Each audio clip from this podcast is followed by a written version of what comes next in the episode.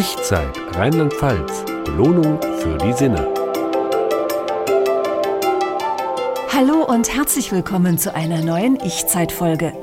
In diesem Podcast berichtet Wohlfühlscout Ralf von seinen Erlebnissen im Wildparkhotel. Am Rande des Höhenluftkurortes Bad Marienberg liegt das 2009 neu eröffnete Vier-Sterne-Haus.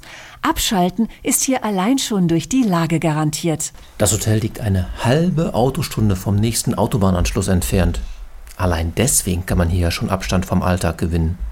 Wenn man ankommt, heißt es Natur genießen. Die erstreckt sich rund um das Hotel, soweit das Auge reicht. Beim Hotel ist ein Wildpark, wie der Name eben ja auch schon sagt, und in dem kann man die verschiedensten Tierarten beobachten. Und direkt neben dem Hotel steht der Hedwigsturm, und spätestens seine Besteigung weckt die Wanderlust durch die sanften Hügel. Das wissen auch die Mitarbeiter des Hotels und haben deshalb gleich das passende Angebot für den Wohlfühlscout parat. Das Hotel bietet einen ganz tollen Service an. Mit dem äh, hoteleigenen Bus hat man uns zum anderen Ende der achten Etappe des Westerwaldsteiges gebracht, nach Hachenburg. Und von dort aus konnten wir dann die 16 Kilometer zurückwandern, direkt wieder bis zum Hotel, weil der Steig geht direkt am Hotel vorbei. Der Westerwaldsteig beginnt im hessischen Herborn und führt dann über 16 abwechslungsreiche Etappen bis nach Bad Hönningen am Rhein. Das Hotel liegt etwa in der Mitte des insgesamt 253 Kilometer langen Prädikatswanderweges auf einer Anhöhe. Das Wildparkhotel steht mitten auf einem Hügel mit einer markanten Silhouette, allein schon durch das Drehrestaurant und es macht einen sehr gepflegten Eindruck, auch schon wenn man ankommt mit einem schönen Hotelgarten. Und auch innen ist es eher elegant eingerichtet.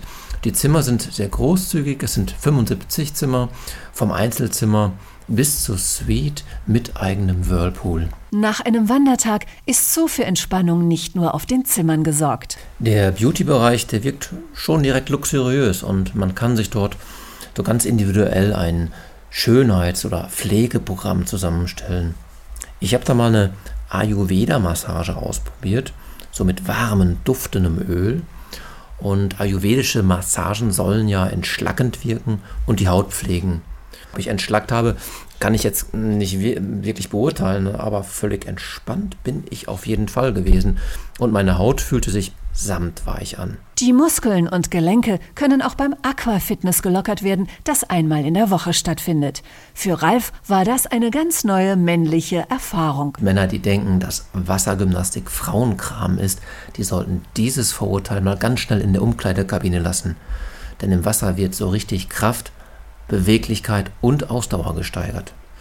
Schwimmnudeln dienen dabei als Widerstände, ja man kann sagen so ähnlich wie Gewichte im Fitnessstudio.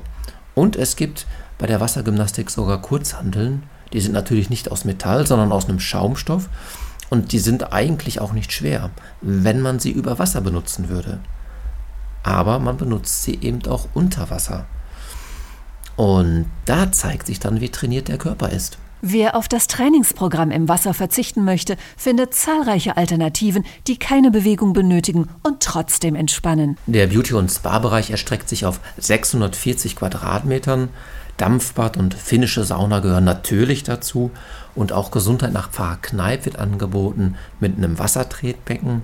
Und besonderes Verwöhn-Highlight ist der Tempel der Ruhe. Das ist ein kuppelüberspannter Relaxraum mit den Naturelementen Feuer, Wasser und Licht. Und äh, wir haben auf Wasserbetten liegend absolut entspannen können.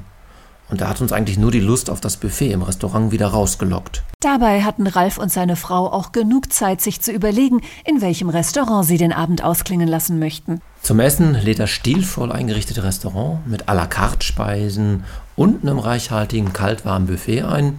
Und wer mindestens zwei Abende essen geht, der entgeht dann der Qual der Wahl, ob er statt im Restaurant nicht lieber doch auf einer mit einer großen Glaskuppel überdachten Piazza essen möchte, der Piazza Leone.